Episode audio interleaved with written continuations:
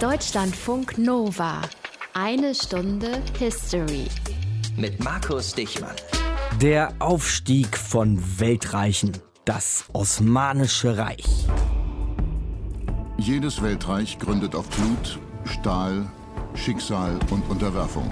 So heißt ein neues Dokudrama. Wir haben gerade einen kurzen Ausschnitt gehört. Ein neues Dokudrama über das eben Osmanische Reich im Januar bei Netflix erschienen. Da werden Geschichte und Geschichtchen ordentlich durchgequillt mit sehr viel Pathos und Schlachtenwirrwarr und etwas Tausend und einer Nacht und mit, ich sag mal, durchschnittlichen Kritiken. Ich werde diese Mauern einstürzen lassen. Als Sultan werde ich Konstantinopel einnehmen. Das ist auf jeden Fall eine Art, an das Osmanische Reich zu erinnern, an seine stolzen, großen Zeiten als Eroberer. Wir gehen heute aber an einen Punkt der türkischen Geschichte, der deutlich mehr wehtut. Und wir werden uns ganz, ganz sicher auch immer wieder an deutsche Geschichte erinnert fühlen. Es geht heute um Völkermord. Einen Völkermord, den manche bis heute noch nicht einen Völkermord nennen wollen, und zwar der Völkermord an den Armeniern. 1915, vor 105 Jahren. Aus den prallgefüllten Schatzkammern der Menschheitsgeschichte. Euer Deutschlandfunk Nova-Historiker Dr. Matthias von Helfeld. Tag, Matthias. Hi, sei gegrüßt. Lass uns ganz vorne anfangen, wie wir es gerne tun hier in einer Stunde History und fragen uns erstmal, wo diese Armenier, um die es heute gehen soll, eigentlich herkommen. Also seit wann treffen wir sie dort an, wo sie heute auch noch sind. Wie immer gesagt, so ganz genau kann ich das natürlich nicht definieren, aber sie lebten an der Grenze zwischen Kleinasien und dem, was wir aus der europäischen Sichtweise und Perspektive Transkaukasien nennen. Die erste Erwähnung von Armeniern findet sich bei Herodot, den er schon oft in der einen Stunde History als Zeuge bemüht. Er ist nämlich ein griechischer Geschichtsschreiber gewesen, der circa im 7. Jahrhundert vor Christus gelebt hat.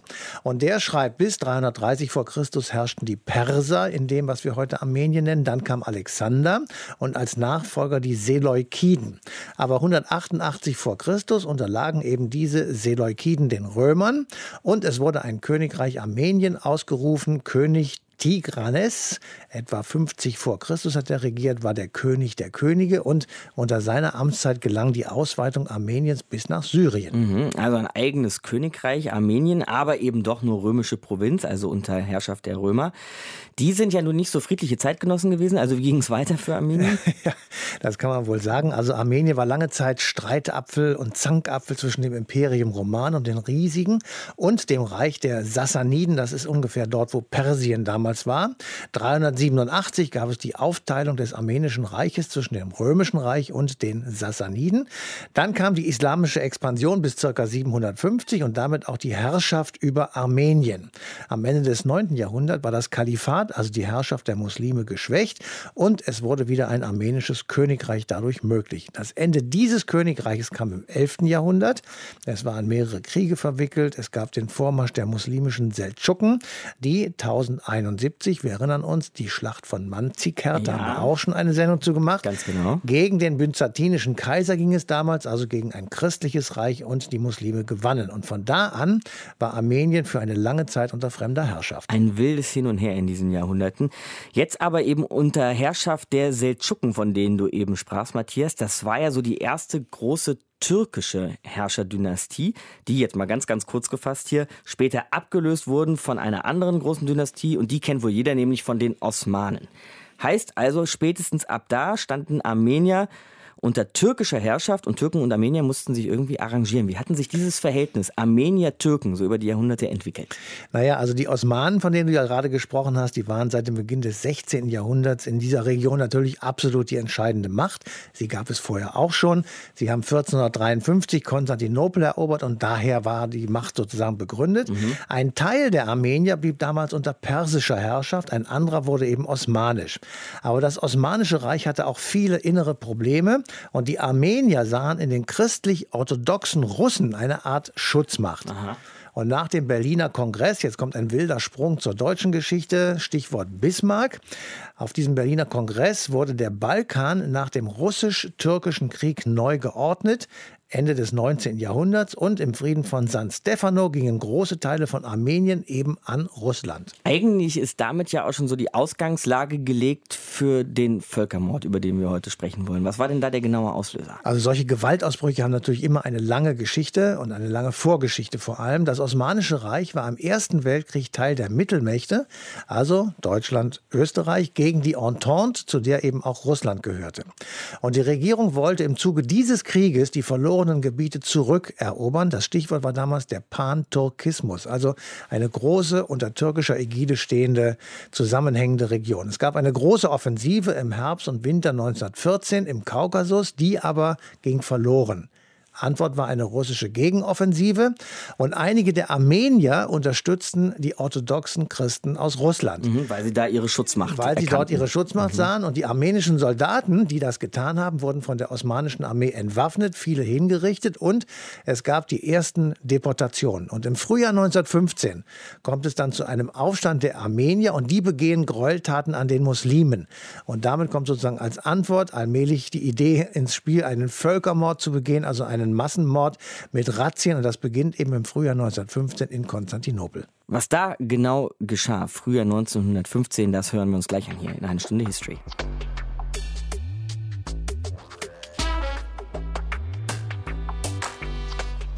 Sie störten, sie hatten eine andere Religion, sie sympathisierten mit dem Gegner und ja, am Ende nahmen sie sogar die Waffen in die Hand gegen die eigenen Herrscher. Die Armenier im Osmanischen Reich zu Beginn des 20. Jahrhunderts, eine Stunde History hier. Und dann im Ersten Weltkrieg, da war die Gelegenheit da, sie loszuwerden. Arne Hell erzählt uns, was 1915 passierte. Ein wilder Wurm, der in die Steppe kroch, von Männern, Weibern, die in Fesseln gingen, wo sich der wüste, bodenloses Land mit Schrecken auftat, Tier und Mensch zu schlingen. Es beginnt in der Nacht des 24. April 1915, während des Ersten Weltkriegs. Die Elite der armenischen Bevölkerung wird verhaftet. Ärzte, Lehrer, Kaufleute, Bankiers, mehrere hundert Personen. In Istanbul und in Städten im Osten Anatoliens, der Gegend, in der die große Mehrheit der Armenier lebt. Der Anlass eine bewaffnete armenische Gruppe hatte sich im Krieg auf Russlands Seite geschlagen, in der Hoffnung auf einen eigenen armenischen Staat. Das genügte, um in der Türkei alle Armenier als national unzuverlässig einzustufen. Kurz nach den Verhaftungen beginnen dann die Umsiedlungen, wie die neue Regierung des Osmanischen Reiches sie nennt. Um die zwei Millionen Armenier sollen die Türkei verlassen. Sie werden gezwungen, sich zu Fuß auf den Weg zu machen, Richtung syrische und mesopotamische Wüste, ins Nichts. Unterwegs ausgeliefert dem Hunger und mordenden türkischen Banden und Beamten. Als der Genozid stattfand, war ich drei Jahre alt. Über ein Jahr waren wir auf der Flucht. Auf dem Weg an der Straße wurden die Armenier erschlagen, erschossen, die Köpfe wurden abgeschnitten. Es ist immer dasselbe. Nach dem ersten Marschtag werden alle Männer im kräftigen Lebensalter von den übrigen Scharen getrennt. Da ist ein 46-jähriger Mensch in guten Kleidern, ein Ingenieur. Man kann ihn von seiner Familie nur mit Kolbenstößen wegtreiben. Man hat die Männer mit Beilen totgeschlagen und man hat sie vom Lande ins Wasser gestoßen. Als es ein wenig dunkel war, kamen die Gendarmen und suchten sich die schönsten Frauen und Mädchen heraus und nahmen sie als Frauen zu sich. Diejenigen, die nicht gehorchen wollten, die wurden mit dem Bajonett durchstochen. Nach den ersten Todesmärschen 1915 gibt es eine zweite Welle der Deportationen. Jetzt werden auch Armenier in westlichen und südlichen Landesteilen der Türkei gezwungen, ihr Zuhause zu verlassen, weit weg von der türkisch-russischen Front. Die türkische Regierung bestreitet, einen Vernichtungsplan zu haben.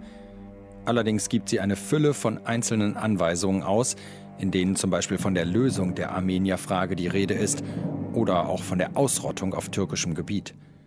Wer einen Armenier tötet, hat nichts zu befürchten. Hunderttausende werden erschlagen von bewaffneten Plünderern oder aufgehetzten Dorfbewohnern. Einige Massaker werden direkt von der Regierung befohlen.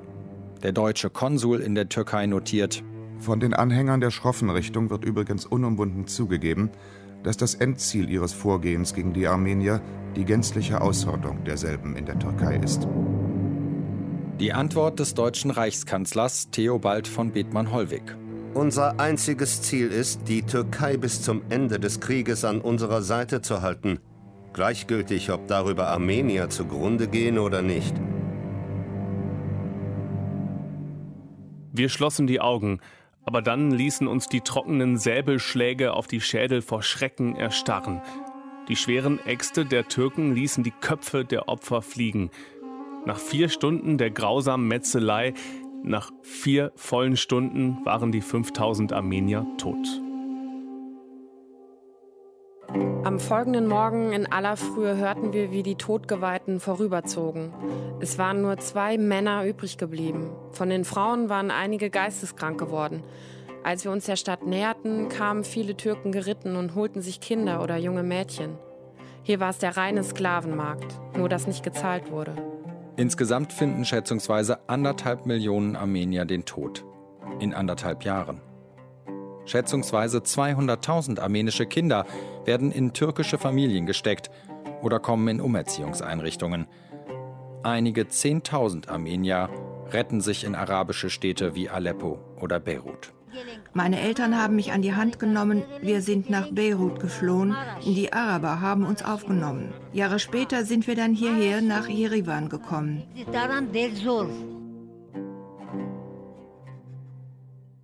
Arne Hell für die eine Stunde History über den ersten Völkermord des 20. Jahrhunderts, den Völkermord an den Armeniern.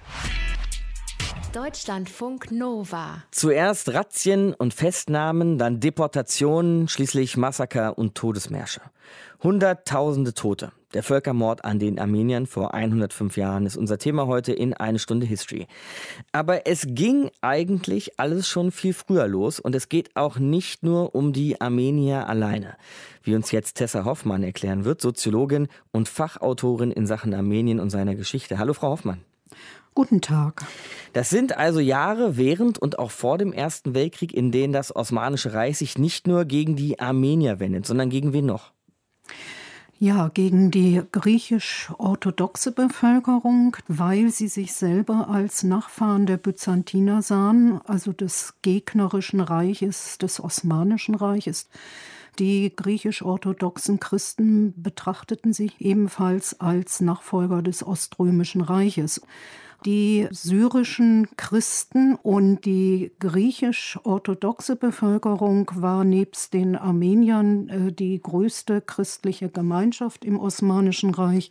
Man unterstellte ihnen, dass sie im Bunde mit äh, den Briten vor allem waren oder in der Schwarzmeerregion auch mit den Russen. Und wie ist man da mit ihnen umgegangen? Was ist da passiert?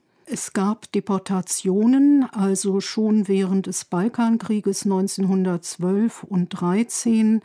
Und dieses Modell der internen Deportationen in das Landesinnere, die dann auch äh, ganz bewusst als Todesmärsche gestaltet wurden, die wurden im Ersten Weltkrieg in großem Maßstab äh, durchgeführt, sowohl an der griechisch-orthodoxen Bevölkerung vor allem aber auch fast landesweit an der armenischen Bevölkerung. Damit wären wir jetzt bei den Armeniern angekommen. Was war denn dann aus Ihrer Sicht, Frau Hoffmann, der Auslöser für diesen Völkermord, also für dieses Töten von so vielen in so kurzer Zeit? Völkermorde sind immer komplex mhm. und nicht monokausal.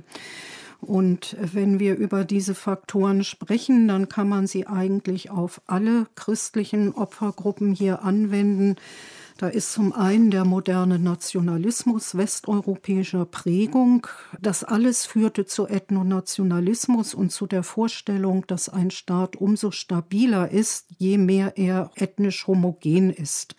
Und dieses Ziel der ethnischen Homogenisierung hat man in der Türkei durch Völkermord fast erreicht. Der zweite Faktor waren die Befreiungs- und Unabhängigkeitskriege, die seit Beginn des 19. Jahrhunderts in Serbien, Griechenland, Bulgarien, Albanien erfolgen und die ihrerseits zur Flucht und Vertreibung, zur Aussiedlung muslimischer Bevölkerung führen. Der dritte Faktor ist der russisch-osmanische Antagonismus. Seit dem 16. Jahrhundert haben diese beiden Reiche elf Kriege in drei Jahrhunderten durchgeführt, die das Osmanische Reich regelmäßig verlor. Die Grenze zwischen Osmanen und Russischem Reich verlief durch das armenische Siedlungsgebiet. Der vierte Faktor ist die Demografie. Seit Ende des 18. Jahrhunderts wandern in das Osmanische Reich fünf bis sieben Millionen Muslime ein, die meisten davon Vertriebene durch Kriegsereignisse. Und damit ändern sich auch die Bevölkerungsverhältnisse. Ende des 19. Jahrhunderts ist eine fast Gleichstellung von muslimischen und christlichen Bevölkerungsanteilen erreicht. Und das hat offenbar das Bedürfnis befeuert, dauerhaft ein muslimisches Mehrheitsverhältnis zu schaffen. Der fünfte Faktor tritt eigentlich in allen Völkermorden auf. Jeder ist ein Raubzug. Ein genozidaler Eigentumstransfer hat auch im Osmanischen Reich stattgefunden. Die Ziele waren einmal die Versorgung der eigenen politischen Klientel, auch die Versorgung der erwähnten zahlreichen muslimischen Flüchtlinge, natürlich auch persönliche Bereicherung und vor allem der Aufbau einer nationalen muslimischen Wirtschaft. Und tatsächlich hat es auch zu Erfolgen aus der Sicht eben der Betreiber geführt, denn es gab Hunderte von Selbstmorden, Tausende von Bankrotten bei christlichen Unternehmern und Kaufherren aber auch bei Handwerkern. Also es betraf im Grunde die ganze christliche Stadtbevölkerung, die Mehrheit der Christen im Osmanischen Reich war überwiegend bäuerlich und ländlich, aber diejenigen, die in Kleinstädten und Großstädten wohnten und Handwerker, Händler oder auch Unternehmer waren, die waren davon sehr betroffen. Also nur um ein anschauliches Beispiel zu nennen, Christen, Griechen und Armenier waren besonders aktiv im Bereich der Textilherstellung, der Seidenerzeugung und Seidenmanufaktur und des Handels damit. Und dann wurde ihnen verboten, Maulbeerzweige zu ernten, um damit eben die Seidenraupen zu füttern. Das heißt, es kam zum Zusammenbruch dieses sehr ertragreichen Industriezweiges. Wie entsteht oder wie kommt es zu einem Völkermord? Das hat uns Soziologin Tessa Hoffmann eben hier in eine Stunde History erklärt. Frau Hoffmann, vielen Dank für das Gespräch. Ja, sehr gern. Es wurde nicht viel ruhiger für die Armenier. Der Erste Weltkrieg, die fürchterlichen Massaker und der Genozid, der an ihnen begangen wurde, sind unser Thema heute in eine Stunde History. Danach aber, Matthias, sollte sich für die Armenier ja aber auch wieder alles auf den Kopf stellen, vor allem politisch, denn Ende 1922 wurde Armenien gemeinsam mit Georgien und Aserbaidschan zur transkaukasischen sozialistischen föderativen Sowjetrepublik, also Teil der Sowjetunion. Mit welchen Folgen? Ja, das kann man sich ja unschwer vorstellen. Abgesehen von einigen Funktionären, die die Armenier natürlich auch hatten, werden nicht viele Menschen in Armenien daran eine Freude gehabt haben. Es gab immer wieder Kritik. Ergebnis: 1936 wurde diese Sowjetrepublik aufgelöst und Armenien wurde eine eigenständige Sowjetrepublik. Waren die Armenier denn gute Sowjets? Also waren sie linientreu oder gab es auch Aufstände dort? Naja, es gab immer wieder Aufstände. Armenische Separatisten wollten ähnlich wie in Estland, Lettland, Litauen oder auch in Georgien mehr Eigenständigkeit und Autonomie. Aber das, man kann es sich vorstellen, passte eben nicht ins System. Mhm. Und der Konflikt, und da gibt es ein Stichwort, das viele vielleicht noch kennen, um Bergkarabach, der kochte Ende der 80er Jahre wieder hoch. Die Region war mehrheitlich von Armeniern besiedelt, liegt aber in Aserbaidschan.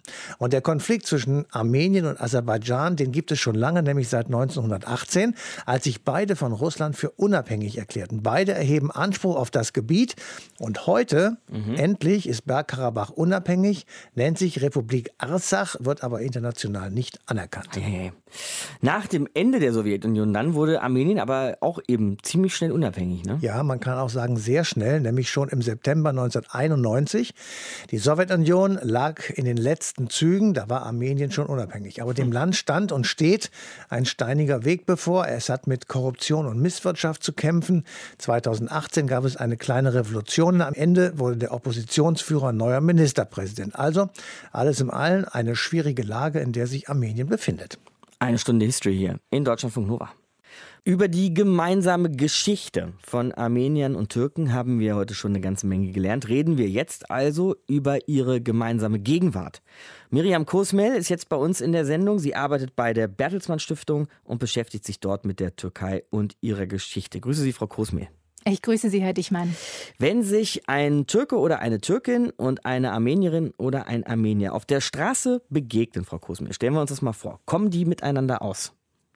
Wenn wir jetzt über die Beziehungen reden zwischen Türken und Armeniern, würde mhm. ich immer unterscheiden zwischen den Regierungen und äh, den Menschen, den Gesellschaften.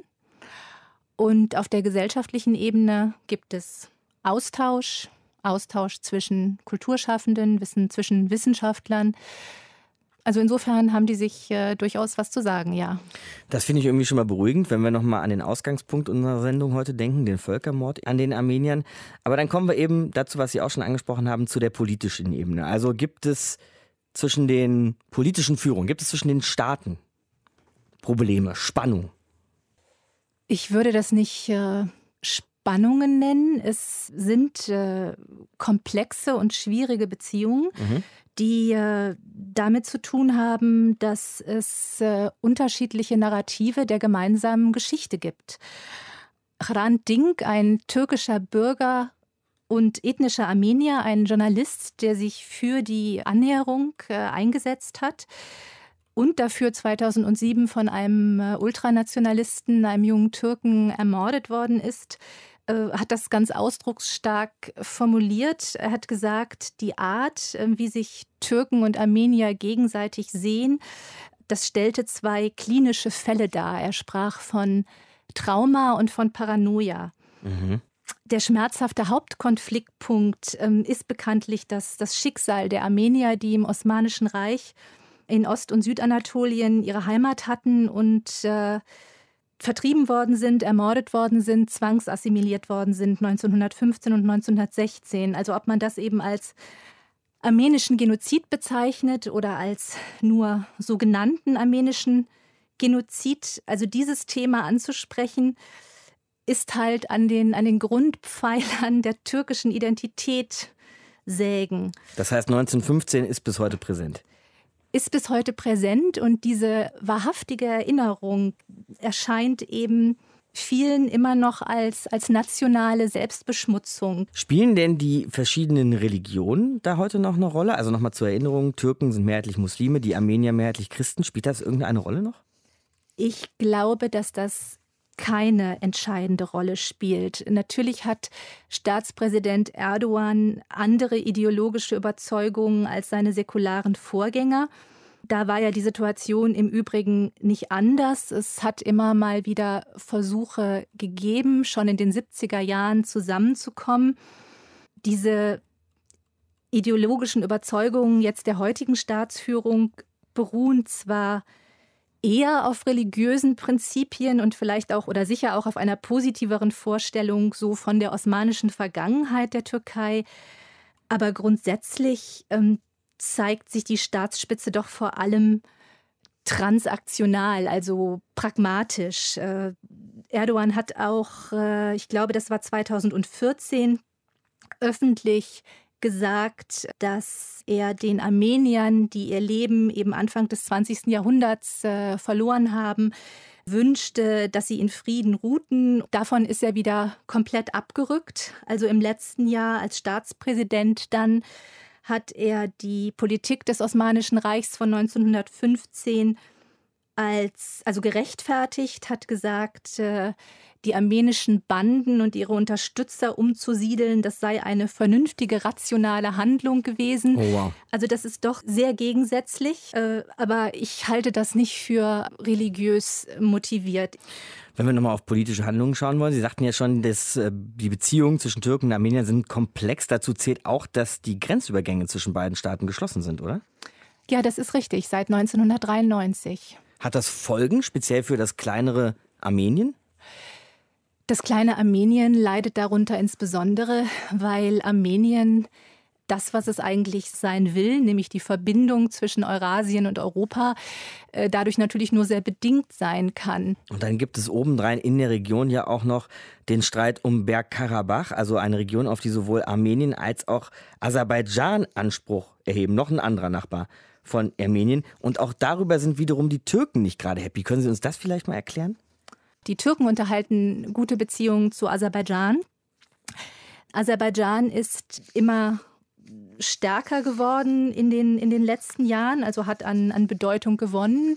Wirtschaftlich war mal eine der schnellsten wachsenden Wirtschaften. Das hat eben mit den äh, Ölvorkommen dort zu tun. Und es gibt viele Investitionen von Aserbaidschan in der Türkei und eben auch die Zusammenarbeit im Energiebereich, habe ich schon erwähnt, also Pipelines, die eben von äh, Baku über Georgien in die Türkei reichen.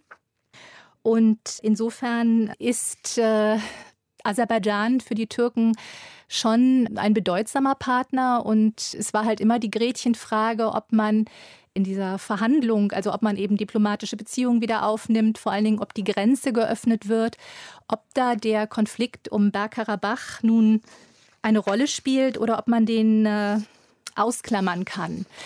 Wegen dieses Konflikts, als der in den 90er Jahren 1992 in einen Krieg eskalierte, hat man damals die Grenze zugemacht, also haben die äh, Türken die Grenze zugemacht.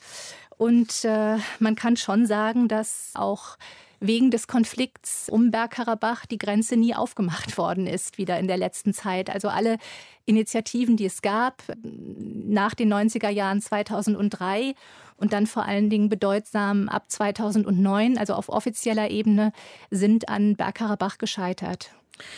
Miriam Großmehl bei uns in eine Stunde History. Sie arbeitet bei der Bertelsmann Stiftung, beschäftigt sich mit der Türkei, auch mit Armenien und der Geschichte dieser Staaten. Danke Ihnen, Frau Großmehl. Ich danke Ihnen. Auf Wiederhören. Wir sprechen die ganze Zeit von Völkermord. Weil ein Großteil der Historiker weltweit es eben genauso tut, eigentlich alle dafür eingesetzten Expertenkommissionen zum gleichen Schluss kommen und auch ein erheblicher Anteil der Staaten dieser Welt es so handhabt. Eine Stunde History hier, der Völkermord an den Armeniern 1915. Und seit 2016 gehört auch Deutschland dazu. In einer Resolution hat der Bundestag 2016 erklärt, die Massaker an den Armeniern und ihre Deportationen als Völkermord zu bezeichnen. Vorangetragen hat diese Resolution der grünen Politiker Cem Özdemir. Tag, Herr Özdemir. Hallo, guten Tag, Herr Dichtmann. Und Sie haben dafür ganz schön Prügel eingesteckt. Ja, Augen auf bei der Berufswahl, sagen meine Mitarbeiter, wenn ich drohe, wehleidig zu werden. Aber ich wusste ja ein bisschen, worauf ich mich einlasse. Ich habe mir das vorher gründlich überlegt, auch mit meiner Frau, mit meinen zwei Kindern, mit meinen Mitarbeitern besprochen, denn mir war klar, äh, wenn das mit der Resolution klappt, auch wenn es nicht geklappt hätte, aber allein der Einsatz hätte mein Leben verändert und das hat sich. Trotzdem bereue ich es keine Sekunde. Es war wichtig, dass Deutschland als Rechtsnachfolger des Deutschen Kaiserreiches, das damals an der Seite des Osmanischen Reiches eben gekämpft hat und äh, das Osmanische Reich beraten hat und genau wusste, was passiert an schlimmsten Verbrechen, an Völkermord und nicht eingegriffen hat, äh, dass wir zumindest 101 Jahre danach uns endlich dazu bekennen, auch die Mitverantwortung, die Mitschuld deutlich beim Namen nennen und dadurch den Druck auf die Türkei erhöhen, als Rechtsnachfolger des Osmanischen Reiches sich endlich ehrlich mit der eigenen Geschichte auseinanderzusetzen. Ich habe gerade von Prügel gesprochen, das wollen wir vielleicht aber auch nochmal schnell beim Namen nennen. Es ging um Morddrohungen und schwere Beleidigungen, die Sie da ertragen mussten. Ne? Das ist mir jetzt nicht ganz unvertraut. Das begleitet mich, seit ich äh, 94 das erste Mal in den Deutschen Bundestag gewählt wurde, mal von rechts außen in Deutschland, äh, mal von türkischen Nationalisten, jetzt vermehrt seit der Armenien-Resolution äh, von türkischen Nationalisten aus dem Umfeld äh, von Herrn Erdogan, aus seinem Unterstützerfeld. Äh, dass das was ist, was man nicht auf die leichte Schulter nehmen darf. Das wissen all diejenigen, die sich mit der Türkei beschäftigen.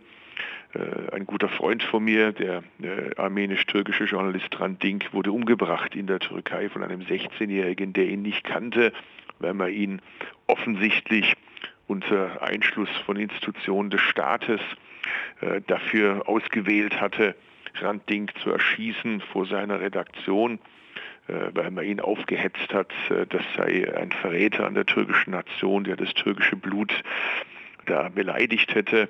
Formulierungen, die ja auch Herr Erdogan gewählt hat im Zusammenhang mit mir, das macht deutlich, worum es da geht. Die Schärfe der Angriffe aus der Türkei, die muss man verstehen vor dem Hintergrund dessen, dass wir Deutsche an der Seite des Osmanischen Reiches waren. Wir haben mit das beste Archiv in der Welt über diese Frage.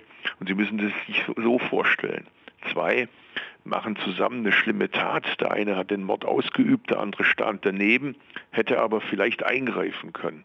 Und jetzt plagt den, der dabei war, sein Gewissen und der outet sich irgendwann und sagt, so und so war es. Das hat natürlich zwangsläufig Konsequenzen auf den, der die Waffe in der Hand hatte. Und da das Ankara weiß, erklärt es die Schärfe der Angriffe. Dieser Beschluss des Deutschen Bundestages ist wahrscheinlich der wichtigste weltweit bei der Anerkennung des Völkermordes, weil es sich eben nicht um irgendein Land handelt, sondern es handelt sich um das Land, das äh, bei dem Thema wahrscheinlich die höchste Autorität hat, darüber zu sprechen, weil wir eben das beste Archiv haben. Aber wenn wir schon über unsere Rolle, also die deutsche Rolle in der Geschichte sprechen, dann ist ja ein Argument, das oft aus Ankara auch kommt, dass eben wir Deutschen ganz vorsichtig sein sollten, wenn wir mit dem Begriff Völkermord um uns werfen. Inwiefern das ist ja auch richtig. Ist da was dran? Auch, das ist ja auch richtig. Deshalb äh, haben wir auch nicht eine Analogie gewählt äh, zur Shoah, zum Holocaust, weil wir sagen, dieses Verbrechen ist seiner, in seiner Singularität etwas, äh, das in besonderer Weise mit der deutschen Geschichte in Verbindung steht. Aber gerade weil dieses Verbrechen begangen wurde und gerade weil man nach dem Holocaust damals äh, beim Zustandekommen äh, der Völkermord Definition der Vereinten Nationen eben ganz bewusst auch damals auf den Völkermord an den Armeniern verwiesen hatte und daraus Lehren ziehen wollte, ist es wichtig, dass wir unserer Verantwortung gerecht werden. Und zum Gerechtwerden für Verantwortung steht eben auch, dass wir fortan zu Völkermorden nicht schweigen. Und das Argument der Türkei, wenn es ein Völkermord war, dann hätte er sich ja vor 1945 äh, ereignet, also bevor die Vereinten Nationen diese Definition gemacht haben, damit würde es nicht zählen. Das kann natürlich nicht gelten. Das gilt natürlich auch rückwirkend für Völkermorde. Und ich glaube, die Türkei selber würde stärker werden, wenn sie sich mit ihrer eigenen Vergangenheit kritisch auseinandersetzen würde.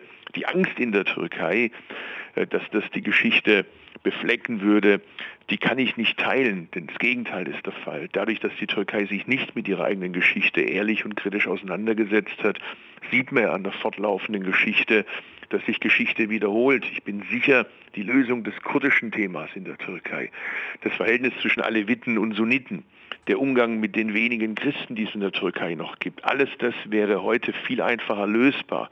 Und vieles, was sich danach noch ereignet hat, das Pogrom an der griechischen Minderheit 1955, äh, das Massaker an den Aleviten in Dersim hätten sich wahrscheinlich nicht ereignet, wenn die Türkei einmal diese Verbrechen von damals aufgearbeitet hätte. Also gerade aus Freundschaft zur Türkei, gerade die, die es gut mit der Türkei meinen, müssen immer wieder daran erinnern, äh, dass die Türkei ihre Geschichte ehrlich bewerten muss und mit Propaganda kommt man da eben nicht weiter.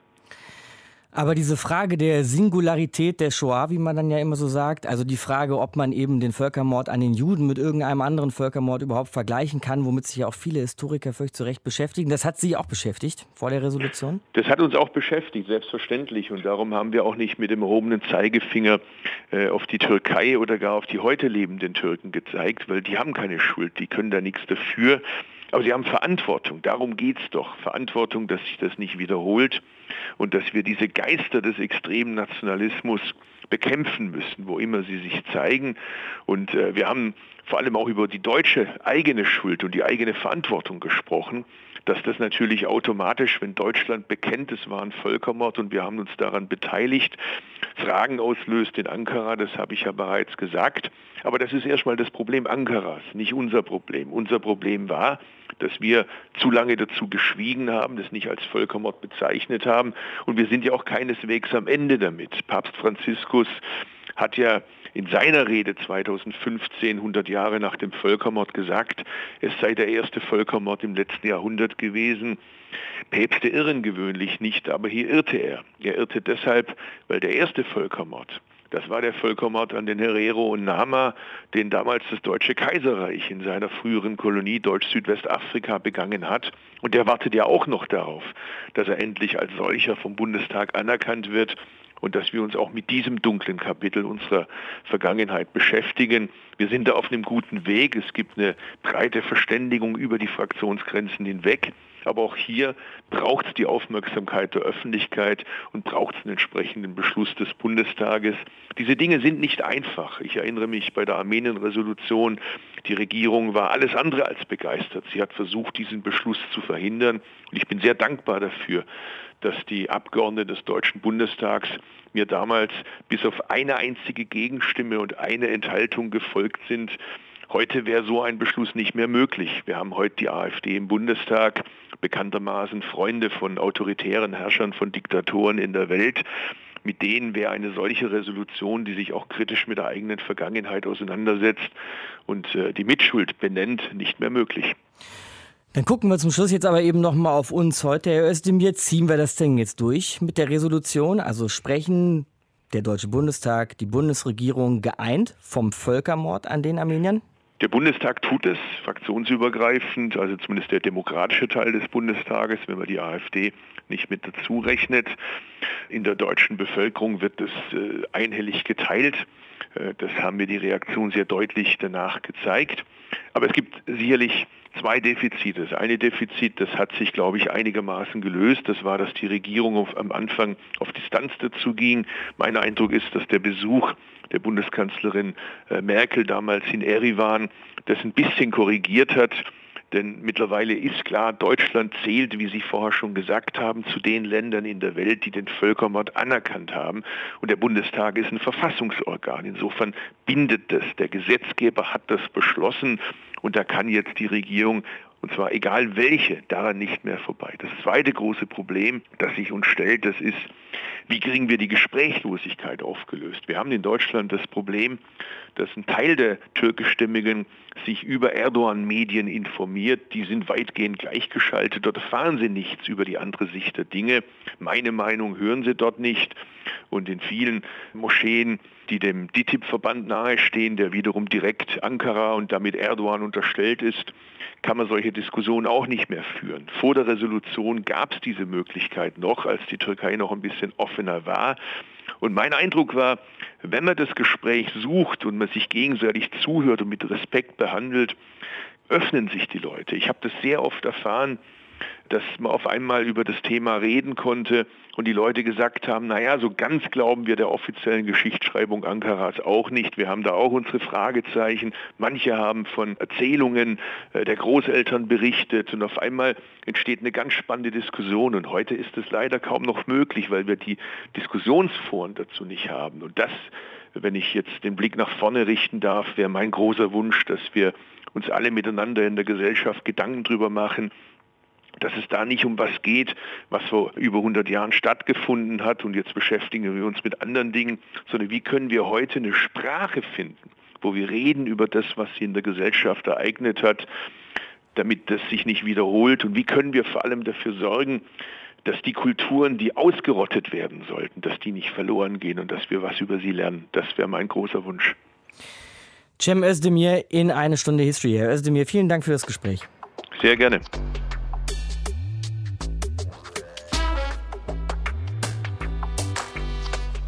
Wenn alle zusammen im Park grillen, ist alles Töfte. Wenn die einen zum Urlaub nach Istanbul fliegen und die anderen zu Besuch nach Berlin kommen, ist auch alles wunderbar. Aber politisch hängt der Haussegen schon etwas schief. Eine Stunde History hier. Der Völkermord an den Armenien belastet, wie wir gehört haben, die Beziehung zwischen Deutschland und der Türkei. Und Matthias, wenn man vielen Türken zuhört, die sich über die deutsche Position aufregen, dann muss man vielleicht schon verstehen, dass sie das als Bevormundung begreifen, dass ihnen da einer sagen will, was sie alles falsch gemacht haben. Obendrein eben oft auch Staaten, die selber eine dunkle Vergangenheit haben. Ja, das kann man schon machen, aber für mich mit Verlaub ist das nicht wirklich stichhaltig. Zumal nicht aus deutscher Sicht. Nach den Erfahrungen, die wir mit der Nazizeit gemacht haben, sollten Deutschen achtsam und natürlich auch wachsam sein, wenn es um derartige Ereignisse wie eben einen Völkermord geht. Historiker sind sich da weitgehend einig, dass es sich bei den Armeniern um einen Völkermord gehandelt hat und der ging auch noch über die Armenier hinaus. Das gilt im Übrigen aber natürlich auch umgekehrt für Deutschland und damit meine ich nicht etwa den Holocaust, sondern den Genozid an den Herero und Nama im damaligen Deutsch-Südwestafrika. Ja, in dieser Geschichte haben wir hier in Deutschland vielleicht auch nicht den besten Umgang gefunden oder mit dieser Geschichte. Wir haben jedenfalls einen zwiespältigen Umgang. Ich will noch mal kurz erinnern, 1905 sind etwa 60.000 Herero und Nama bei der Niederschlagung eines Aufstandes von kaiserlichen deutschen Truppen unter dem Befehl des Generalleutnants von Trotha ermordet worden. 1995 bedauerte die Regierung unter Kanzler Helmut Kohl diese Ereignisse, übernahm aber keine Verantwortung für das Geschehene. Das Argument war, der Begriff Völkermord, den gibt es erst seit 1948. In der UN-Völkermordkonvention ist dieser Begriff entstanden und man könne den nicht rückwirkend anwenden. Zehn Jahre später war die damalige Entwicklungshilfeministerin Heidemarie Witzorek-Zeul im heutigen Namibia. Sie sagte, Zitat, die damaligen Gräueltaten waren das, was heute als Völkermord bezeichnet würde. Aber Entschädigungszahlungen schloss sie aus. Mhm. Erst 2016 erkannte die Bundesregierung das Massaker als Völkermord an, verwies aber auch darauf, dass sich daraus keine Rechtsfolgen als Zitat ergeben. Und derzeit, man ahnt es schon, läuft in New York ein Prozess, eine Sammelklage gegen die Bundesrepublik auf Entschädigungszahlung. Also, das Verhalten der türkischen Regierung ist zwar ungleich sturer, aber so richtig gut hat sich die Bundesregierung wegen des Genozids an den Herero und Nama auch nicht aus der Affäre gezogen. Heute waren wir in Armenien und so ganz kommen wir da auch nicht weg und auch einige politische Player aus der heutigen Sendung sehen wir nächstes Mal wieder. Dann geht es nämlich um den Tschetschenienkrieg vor 20 Jahren. Das war die eine Stunde History. Markus Dichmann ist mein Name. Ciao, ciao, macht's gut. Deutschlandfunk Nova. Eine Stunde History. Jeden Montag um 20 Uhr. Mehr auf deutschlandfunknova.de.